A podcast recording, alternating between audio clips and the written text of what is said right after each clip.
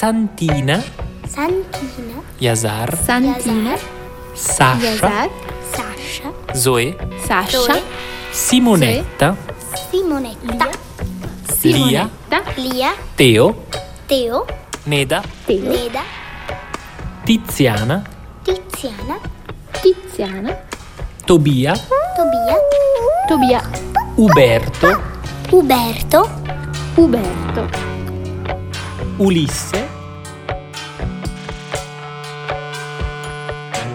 Rimbaud le dit si bien, moi est un autre. Et les sociologues d'ajouter, il existe une fabrique de soi-même.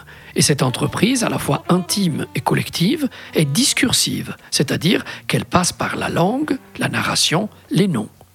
La question du genre est vraiment centrale et me tient à cœur. Une fois de plus, je vais m'exprimer à la première personne.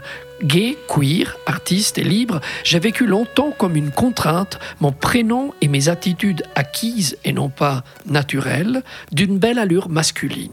Mais dans cette histoire tout à fait singulière, en changeant mon prénom, j'ai eu aussi une belle surprise. L'office d'état civil de mon canton, dans la décision qu'il a prise à ce sujet, a déclaré en fait et en droit, notez le jargon, que la demande était motivée par le fait que l'intéressé ne se sent pas en phase avec son prénom et surtout, surtout, qu'en matière de ses convictions d'identité et d'autodétermination, il désire porter le prénom Lou, lequel est épicène. Épicène, ce joli mot veut dire que loup n'indique pas si je suis en mâle ou une femelle, comme Dominique ou Camille. C'est une petite victoire pour les personnes non binaires comme moi. Et je ne suis pas le ni la seule à vouloir en finir avec ces frontières trop étanches, ce qu'on appelle en étude genre le binarisme. Changer de prénom, un podcast de Lou Lepori. Épisode 4 Nos identités mouvantes.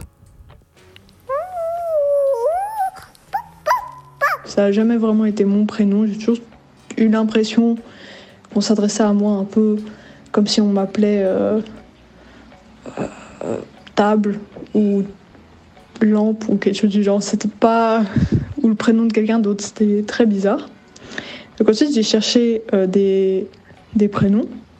Ce qui est bien avec ce, ce que j'ai beaucoup aimé avec ce prénom, c'est le fait qu'il soit en même temps, il peut être féminin et en même temps, il peut être masculin. Donc je suis non binaire, je suis pas un homme non plus. Et j'aime beaucoup ça avec ce prénom. J'ai un prénom qui m'a été donné à la naissance en vietnamien. Et en- dans la langue vietnamienne, les objets sont pas du tout genrés, mais les prénoms sont très très très genrés. Souvent les filles c'est euh, la douceur, l'automne ou euh, la gentillesse, un peu des choses comme ça. Et du coup, c'est une fleur. Et par exemple, mon frère, il a quelque chose comme intelligent. C'est une réflexion qui venait depuis hyper longtemps parce que bah, quand j'étais petit déjà, euh, je me présentais comme étant un petit garçon, je me faisais punir parce que j'étais pas un petit garçon, mais en fait j'étais un petit garçon. Et j'avais un truc profond en fait, euh, comme un état en fait euh, enfantin de rage profonde. Ça, ça, ne me va pas, ça ne me va pas, ça, ça ne m'a, ça m'a jamais allé. J'ai toujours ressenti comme étant une forme de violence en fait. Puis mon prénom civil, je l'ai vraiment jamais aimé parce que ça me rappelait toujours que c'était une fleur. Et aussi, enfin, il y a tout l'imaginaire qui est lié à ce que c'est une fleur. euh. J'ai toujours détesté mon prénom. Je sais pas si j'ai toujours détesté d'être une fille, mais en tout cas, avoir une éducation de fille et d'être genrée, enfin, j'ai toujours haï ça. J'ai pris conscience un peu presque que c'était le genre.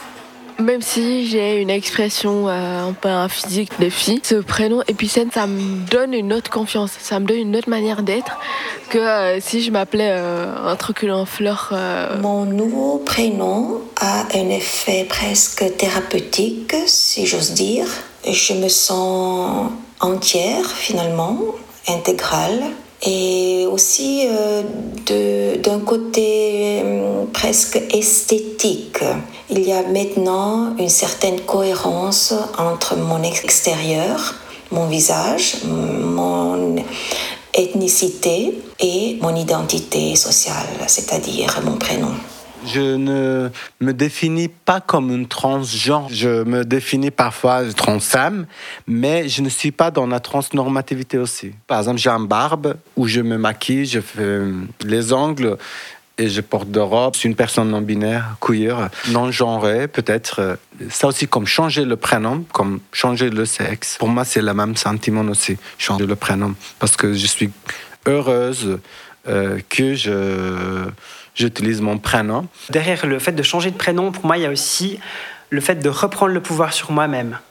Ce qui est super bizarre avec euh, le fait de changer de prénom et la réaction, bah, notamment de ma mère, c'est que, alors, je sais pas si c'était conscient chez elle, mais j'avais l'impression que euh, je lui volais une part de son pouvoir sur moi en disant bah maintenant j'aimerais que tu m'appelles comme ça.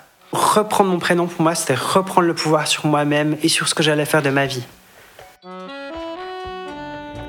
L'indicible vient au jour, c'est politique.